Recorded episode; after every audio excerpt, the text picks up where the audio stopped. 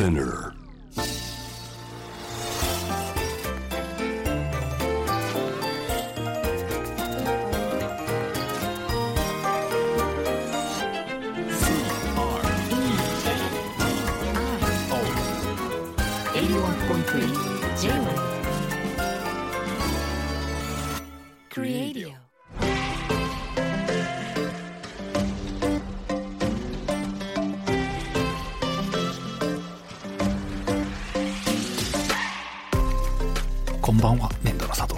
こんばんはクリストモコです。デザインを音で楽しむ J-Wave クリエイディオです。今夜もよろしくお願いいたします。お願いします。あ季節的には大木さんいつが好きとかありましたっけ、秋はどうです？秋は？うん比較的好きな方ですね。比較的ね。はい、あの、はいやっぱり季節ごとに四季ってやっぱりそれぞれテンションがあるじゃないですか。夏はもうマックステンション高い季節で、春はそこに向かっていくっていうこうぐんぐんぐんっていうテンション上がっていく感じですよね。でその逆が冬じゃないですか。はいもう一番ローテンションなんですけど秋はそこに向かっていくっていうこう減衰していく感じが僕は好きというかありだと思いますけどね。あのいや僕の中であれなんですよ、うんあの何？やる気を下げないっていうのはもう人生の目標としてあるんですよ、常に。いやまさにやる気とと同じようにっていうこと？そうなんです。はいあの、うんいや同じように保つためにははい。下げないっていうことが一番大事なんですよ。はいはい。あのモチベーションとかやる気っていうのは、うん。上げるってすっごい難しいことだと僕は思ってて、うんはい。はいだから頑張れよって誰かに言ってうん本気でテンション上がるって本当に一瞬だけであって、はいはい。一晩寝たらまた戻っちゃうんですよね。なんで一回下がっちゃうとなかなか元に戻すの大変なので、とにかくやる気をなくさないっていうことを普段心がけてまして、はい。でさっきの季節の話で言うと、ええ周りがテンション高いとうん。僕ちょっとやる気なくす傾向うんがあるんですね。でみんながちょっと落ち着いてる方がうん。なんかこうテンションを保てるというかうん。モチベーションを保てる感覚があってだから秋から冬にかけてっていうのはどっちかっていうと好きな方ですけど。クリスさんはどうなんですか？いや秋秋が一番好きぐらいですね。本当ですか？どうどういう疑いの海海の近くに住んでるこれ前言った気しますれるんですけはい、ど、海の近くで。ハワイで生まれてるしね。ですよね、うん、いや海はねあの入るためじゃないです。別に見てあの 感じるっていうなんかいろんなこと考えるのがいい。だから海が海のそばに住んでるからはい。夏が好きと思うなかれっていう話ですよ。なるほど、そういうことなんですね。でも夏もいいけどね。でもはい。大木さんの今の四季の話を聞いて最初にテンションって言ったのがとてもやっぱそうああれなるほどそういう。こととではないんですかね、うん。うん、面白い。なるほどなと思ってよくねテンション上げるっていうけどテンション下げないようにっていうのは実は大事かも。すごい大事だと思いますけどね、うんあまあ、あとあれですかね、うん秋って、はい。あのイベントが少ないですよねきっとでも冬ってなんか正月があったりクリスマスがあったり春は春でなんかお花見があったりとか、うん。なんかわからないですけどみんななんかこう節目節目っぽいはい、大型の休みがあったり、うん、なんかイベント性が高いじゃないですか、秋もありますよもうすぐ秋のキャンペーンってなんかありますっけ？秋。ってなんか食欲の秋。なんだそれみたいな。食欲は人間大体変わらないし 読書読書って家の中で読めば大体どこでも一緒ですからね。あまりにもないからなんとか当てがわれて大で何々の秋って当てがってるんですよそこって。もうなんかフォローですよあれは。積極的なこうねあれイベントじゃないんだと僕は思いますけどね。すいません。はい。いえとんでもございません。失礼しました。秋に失礼な感じでしたね今ね。秋です。秋大好きです。はい。クリエイディオ今夜もよろしくお願いしおます。願いします。さあまずこんなメッセージ頂戴してます。はい。ラジオネームうしこさん、えー私は毎年仕事の夏休みを少し遅れて9月か10月に取っています。えー、かっこ会社の繁忙期が夏なのとお盆あたりは家庭がある人が集中して取るのですと。ああなるほど、なのでね、えー休みは海外で短めの旅か国内で長めの旅に友人と出ています。今年はモロッコあたりに行きたいねと友人と話していたのですがもちろん断念しました。えー暑いとか涼しいとかは感じるもののイベントや節目がないとすっかり季節そのものがなくなったように感じますね、えー大木さんもクリスさんもお仕事柄よく海外に行くと思います。単純な質問ですが一番楽しかったり思い出深い海外の国はどこですか？旅のお話が聞きたいです。うーん今年はねちょっと諦めざるを得ないというキャンセルした方多いと思いますよね。うん旅なんてもう忘れちゃいましたね。最近。大木さんは？まあ、海外出張かれこれ半年以上行ってないんで、うん、こんな珍しいですね。いやちょっとそろそろスーツケースの中確認しないと、うん、なんかわからないですけどカビとかキノコとかなんかそう新たな生命を 宿してる可能性がある。秋だけに。キノコね。そうなんですか、はい、ちょっと不安になってきましたね、うん、でもそれぐらいねお仕事ではもう本当に頻繁に時差ボケが当たり前ぐらいの大きさん。そうなんでね。でそれと離れて全く自分だけで旅行に行く旅に行くっていうことはいやもう本当に月の3分の1ぐらい海外出張行ってると、わざわざどっかに移動して旅行に行きたいなっていうのはあまりないですけどね、なんでもうに、うん、20年ぐらい行ってないのかな、旅行。違う空気を吸いたいと思って旅に行くじゃないですか。でここのところずっとこの日本にいて日本の中でもいいんだけどやっぱ日本の中での動きだから全然違うところの空気を吸うっていうのがまあ一つあるとしたら大木さんの場合は世界が自分の空気です、いやいやいやいやいやいや。俺のいやいや普段やっぱり出張行き慣れてるところは落ち着きますし、うん、ちょっとでも違うところ行くとやっぱり不安な気持ちになりますけどね、はいうん、不安にな知らない空港だみたいな。感じになりますよね。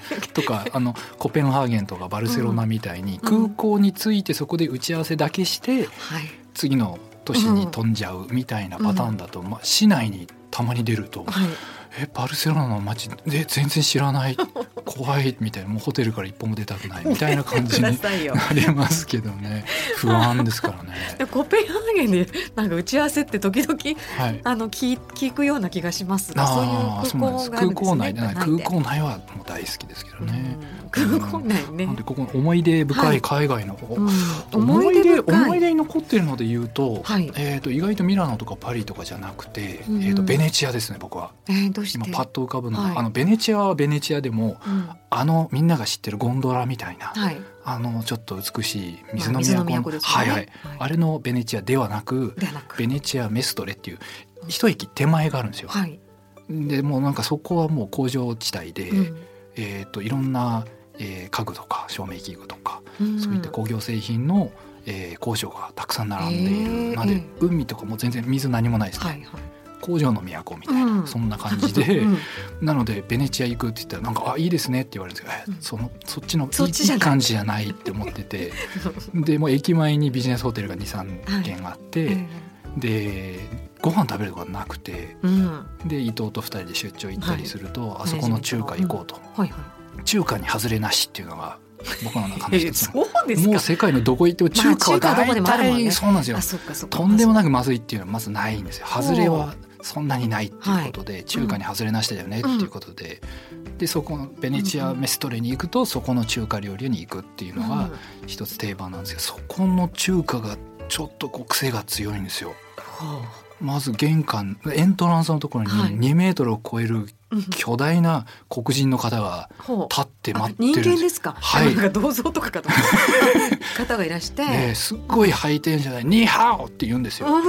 でもねいろいろ間違ってるじゃないですか。イタリアでなんか黒人の方が中国語で挨拶をするっていう地点で、まあ、癖が確かに一つありますけど。癖が強いなと思ってで中に入るとなんか一ケースみたいなのあるじゃないですか。一ケースはいあのお魚が入ってたりするんですけど、そこは大体金魚が入っててまあでも金魚をなんか風水的に、あの中華料理屋さんで金魚みたいなまあでも金魚そなんか厨房の隣で置くってことはあんまないなこれ今ベネチアの話ですよね。ベネチアですこれはい、でまあ社員食堂みたいな、うんうん、なんかガラーンとした蛍光灯がつってあるようなそんな感じなんですけど何がすごいって、はい、あの餃子が3種類あるんですけど、うん、全部同じ味がするんですよ。すごくないですか？選ぶ段階で3種類メニューがあるのに？そうなんちゃら餃子、うん、なんちゃら餃子。そうそうそう、う。ん、あるんですけど、はい、全部同じ味なんですよ。であれって伊藤3つ同じの頼んだの？って「いやなんか3種類頼みましたよ」って言ってて。でおかしいなと。思って出張行くたびにそこに行って黒人の方に「ニーハオ」ってテンションで言われて。ででこっちは「ボンジョルノ」みたいなイタリア語で日本人が答えるみたいな 謎のやり取りもうもうめちゃくちゃですよね。うん、で焼きそば頼もうがスープ頼もうが大体全部あの餃子の味がするんですよ。すごくないですか？この狭い餃子の味っていう範囲にあらゆるものを寄せてくるっていう高い技術を持っててだからもう何頼んでもいいんですよ。もう チャーハン、チャーハンとはいラーメン行こうかって。もうだが餃子の味だけどねっていうでもそこに行くんですねもう毎回そこですね。ねもうはい毎回そこですね。うん、興味あるなんかその話聞くと、はい、いつか次行ける時は水の都ベネチアに行ったとしても帰りに工場の都に寄って立ち寄って立ち寄ってそこの中華料理屋さんに行くっていうのは確実にいいんじゃないかなっていう。えー、なんで、ちょっと最近になってあそこの中華食べたいなって思って多分思い出深いってそれで多分今はい。はい。面白い。やっぱそうでもなんか大木さんがイタリアに行ってパニーニーガを食べてることでももう十分合格です、ね、確かに。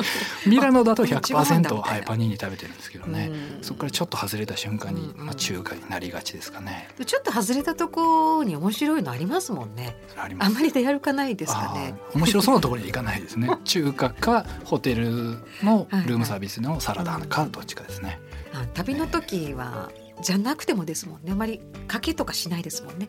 ここいけるかなとかちょっとこう。もう一生同じものだけ食べてられるならそれは幸福ですね。僕にとってですよね、えー、なんか増翼さんにすごいいろんな美味しいものを、うん、美味しいと思ういっそ思ってるようなものとかを差し出したい、うん、美味しかあなんかね、はい。うん、ななんかクリスさんで、これまで行ったなんか旅ですごい印象深い場所とか食べたものでこれは美味しかったみたいな、これまでもまあやるんだけど、はい、私今、はい、まさにもう胃袋だけ先に行きたいのが胃袋先行で、はい、バスク。バスク、うん、行かれたことあります？ないです。もうほら最近こういうあの旅ができないから、はい、ものすごく旅番組を見たり聞いたりしてるんですよ。えー、バスク風チーズケーキのバスクですか、うん、まあねちょっと嫌そうな感じでそういう今ななんか流行りに乗ってバスクって言ったわけじゃないっていう今流行ってないもう一通り収まってそうだっけと思って今ごめんなさい。バスクチーズケーキ流行ってますもんね流行ってはい。でも本当にあるのかなって僕は気にはなってますけどね。バスクにもし僕が行くとしたらそれだけがモチベーションですね。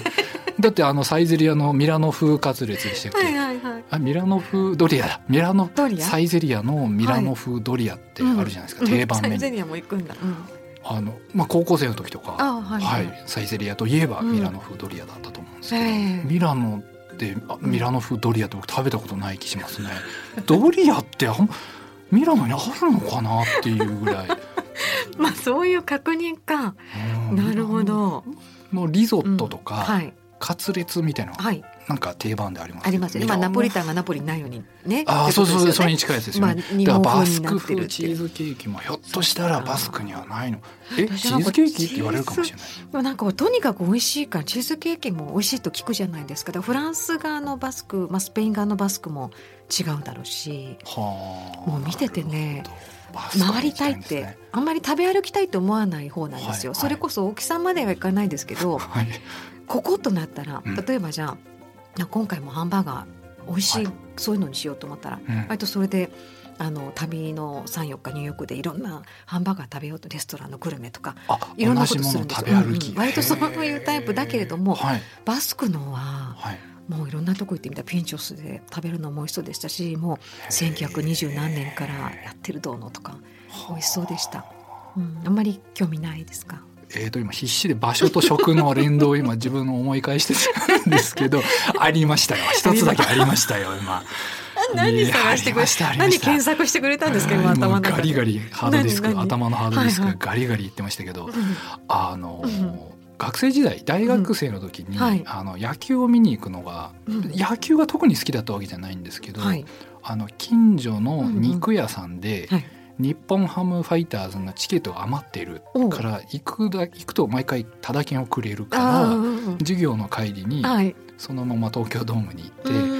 えー、日本ハムファイターズその時はもう人気ないんで、ダルビッシュとか新庄だそういう感じじゃなく、誰も知らない、はいはい、修学旅行生がいやいや来てて一角を陣取ってて「イチロー君」って言ってね「イチロー君いないよ」って思いながら、日本ハムファンの方ごめんなさい、はい、外野とかで 酔っ払いとか見てるんですけどそこ行く時に途中でケンタッキーフライドチキンを買ってドームで食べるっていうのが、僕は好きだったんですね。でそれはなぜかというと別にケンタッキーフライドチキンが好きなわけではなく、ドーム東京ドームにいろんな飲食店があるんですけど、はい、フライドチキンだけがないんですよ。あマックとかなんかいろんなラーメン屋さんとかい。ろいろあるんですけど、ありますねフライドチキンがない。うん。でそうするとケンタッキーフライドチキンを食べてる周りの人たちすっごい気にするし 匂いがそう周りに匂いをすごいうんこうはい漂わせるんですよ。うんそうするとみんなチャチャチャチャ気にするっていうそれが好きで、ま感あ僕たちはケンタッキーフライドチキンを持っているっていうそれが大好きで、はい。ちょっと恥ずかしいんですが行く途中の電車の中ですっごい匂い出すんですよ。ですね。すいまそこではなぜかすいませんすいません本当すいませんと思いながらはいはいはいあのやってるんですけど球場内では。はい、ちょっと嬉しそうにしながらみんなのリアクションを楽しむっていうすいません、いやいやえなんかあるよね。ー すいません優越感ってあるよね。年度の佐藤貴さんとクリストモコでお届けしています。J-WAVE クリエイティオです。今日は旅のお話をはい。ちょっとねしておりますけれども、あのまあ最近ねあのコロナの影響もあってなバーチャルとかオンラインでとかいろいろねね出てるんですけども、あのちょっといくつか情報があるので見ていきたいと思います。はいはい。うん、まずはあの修学旅行、ほうほう。えー JTB がデジタル技術を駆使したバーチャル修学旅行を開発した、へね、どういうことかっていうと、ーはい。えー VR 技術による360度没入型あ没入感あふれる映像体験とはい。あとバスガイドさんとかおかみさんなどリアルタイムでのコミュニケーションによるオンライン双方向交流、おかみさん？うん、おかみさんがリアルに 3D で出てくるみたいな話ですか？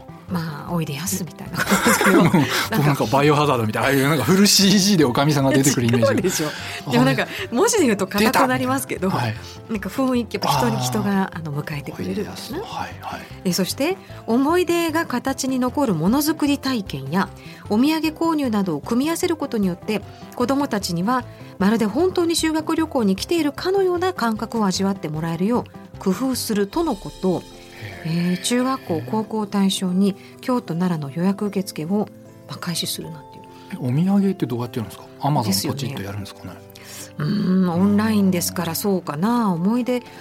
きものづくり体験とかももしかしてそのうん。先に送られてきてて布とかがあなんか作るとかなのかなあ一あ緒そういう感じですかね。VR 修学旅行って奈良とかあそっかなかったんでしたっけ？高校の僕時は。高校の時なかったんですよね。私京都うん奈良とかでしたけど、でもほら一気にはいよく言いますけどお寺とか回るから、うんうん。あまりなんかそどどこがどうだったっていうあ復習がしにくいのとあはい。景色見にあまり行ってないかったかな。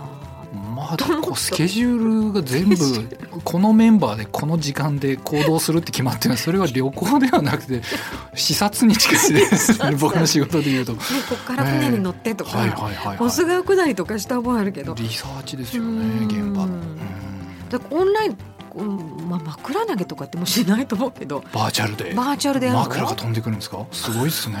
危ないみたいな。危ないっつって。はあ VR でもすごいね、VR でうん、行った気にでも慣れるかどうかは、まあ、分からないけれど、うん。まあ修学旅行の楽しみとイコールかわかんないですけどなんか別の楽しみはあるんですかね。なんか一生懸命こう、うん。あの思い出作りをさせてあげようっていうのも子供が気遣っちゃいそうですね、大人がここまでやってくれたらなんかつまんなそうな顔できる。VR すごいっすね先生って顔しないとなんかなんか申し訳ないな今のあはい。の、高校生だとそういうふうにちゃんと対応できるかもしれない昔だったらこんなんやってられるかとか言いそうな。はい。そうですよね。反発するっていう、うん。ここまでなんかいろいろ大人が困ってるとちょっと。ね気遣っちゃうんですけどね。先生なんか応援してあげようぜみたいなのあるかな、まあ、そんなのもありました。はい。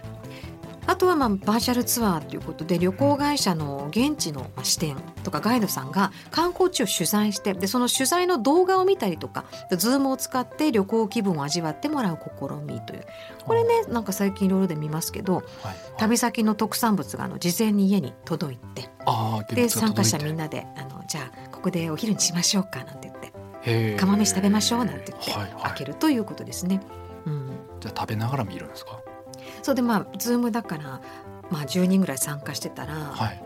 こう10人が出て、はいはい。うん。で一番大きくすす大きい音ですすった人に画面が大きくなっちゃうみたいなことですよね。そういう工夫があるかはちょっとわあズームって違いましたよ。発言者がなんか喋り出すと バッてその人だけ画面大きくなったりしません？それそれ次第設定次第かな。うん、なるほどね。ラーメンの時はそういう。なんで僕は今ラーメンだと思ったんでしょうね今。私釜飯って言ってあそうか釜飯でしたねすすっちゃダメですね。いやいいんです確かにそうですね。こういうこういうのはやっぱ今年ならではじゃないですか。あだって。まあそうですね、だって大変ですよ、現地も。どうだここまでバーチャルツアーまではないですけどあの私なんか知り合いのまさにこういうコロナになってっていうことで、やっぱイベントもできないし、あのって言ってワイワイナリーの人が事前にワインをワインとあとはあのサラミとかそのセットで売って、はいはい、届くんですね届くんですよ事前にね、はい。はい、日にち前日とかに。うん、それでもう一つその DJ の人がそのワイン6種類に合わせて選曲してくれてるんですよ。でい人まあどんぐらいだ1時間半ぐらいあったのかな、すごい素敵なまああの有名な方なんだけども、はい、でそれを一つのワインに対して3曲ぐらいあるんですけど、うん、でちょっとワイナリーの人が説明してくれたりするんですね。あそのワインについてのうんちくを。う。ん、そうでもねこれがねなんだろうだんだん忙しくなってくるんですよ。どっちが？あこっちが。いろいろ指示出されて。最初のうちはあなんか美味しいななんて言って三曲でペースが合ってくるんだけど、はい、でチーズはとかあやばいチーズ食べなきゃ食べなきゃ。あそっかそっかって言って。でこのサラミとこれがあここでサラミなんだとか。えちょっとまだサラミ早いけどなと思いながらもこちらのサラミはみたいな。トリュフの香りが。そう。気使っちゃいます、これ美味しかったからもう一杯飲みたいな。あないんだみたいな。次行かなきゃいけないとか。そうですよね結構ねあのでも面白かった。なんか頑固親父のラーメン屋みたいなのもできそうですね。それだったらなんかお客さんなんかた喋んないでくださいとか、うん、なんか次のお客さん待ってるんで残していいですよ。みたいなこうせかされるみたいな。カップ麺食べてるんで全然落ち着かないみたいな。そういうの面白いですよね。なんかバーチャル慣れしてないっていうかこっち。ああそういうことです、ね、そういうそこも含めて面白かったんですけど。あのなんかで後でまたあの復習してみたりしてこういうのだったんだとか。で曲もいいとメモあのメモりたくなって調べたりしてると忙しい忙しい。時間がなくなっちゃって。もうなんか何やってんだろうってゆっくりするつもりだったのに。でもそういうのも面白くて。面白いですね。うん。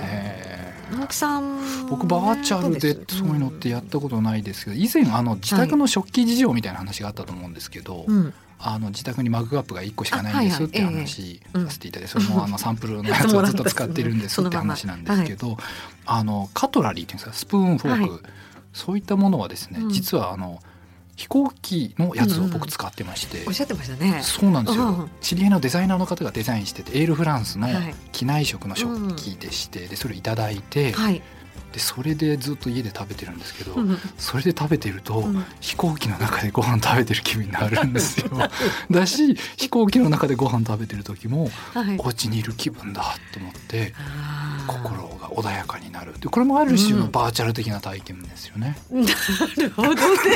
絶対なるほどねって言いながらなるほどねって思ってっていうこと。あそうです、ね、私がなるじゃん 普通はこのほら旅とか、はい、もう秋もそうです。旅も、はい、こうちょっと非日常を楽しむとかっていうところで行くことが多いんじゃないっていうそれを求めてやってるけど大木さんは、はい、いかに日常を非日常の場に持ち込むかですからね。いやでもそういうそこはやっぱねもう独特ですね。あでも非日常で例えば味とか今ありましたけど、音楽とか、香りとかもそうですよねきっと、ね香りとかもでも結構やっぱり空港に着くと、あそこの空港だってありません？なんか。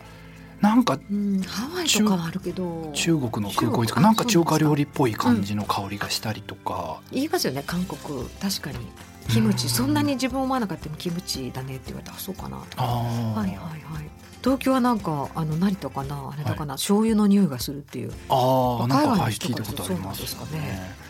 それでいうと僕で言うとミラノサローネの設営中、はい、まあ、4月にミラノでこうイベントデザインイベントあるんですけどなぜかミラノで最大のデザインイベントの設営すしてる最中に、ミラノで年に1回のマラソン大会が開催されるんですよ市内で。はい、だから道が全部封鎖されて、えートラックが、はい、移動できなかったり、ななんで現場に物が届かないまたマラソンかみたいな感じで。なんかそこずらせないんですか？ちょっとずらしてくれればいいのになぜかここ5年ぐらい、その町最大のマラソン大会と、はい、えー、ミラノサローネの設営時期っていうのがどんかぶりでして、うん、で僕あの現場に移動する時に電車で移動するじゃないですか、うん、地下鉄で移動するんですけど、はい、マラソンを終えたおじさんたちが、みんなそのびしゃびしゃな汗びしゃびしゃの状態でみんな満員電車に乗ってくるんですよ。そうなんだ。でその匂いが 想像を絶する。な。ゴルゴンゾーラをさらにこうなんていうんですかね。本当に赤ワインに合うんじゃないか。一巡して。合うんじゃないかぐらいのものすごい大衆がこの密閉空間に立ち込めていまして、なんかあの香りとかをこう東京にいながら体感できたらなんか僕サローネとかミラノとか思い出して。いやチーズがいい僕の年に1回の非日常の香りはあれなんですよね。らしい。面白いねいいね。非日常、そんな時ぶつかっちゃうんだイタリアっぽい。すみません。ワインからそれ思い出しました。ワインとチーズで今すごいその匂いでワインが飲めるだったらすごいね。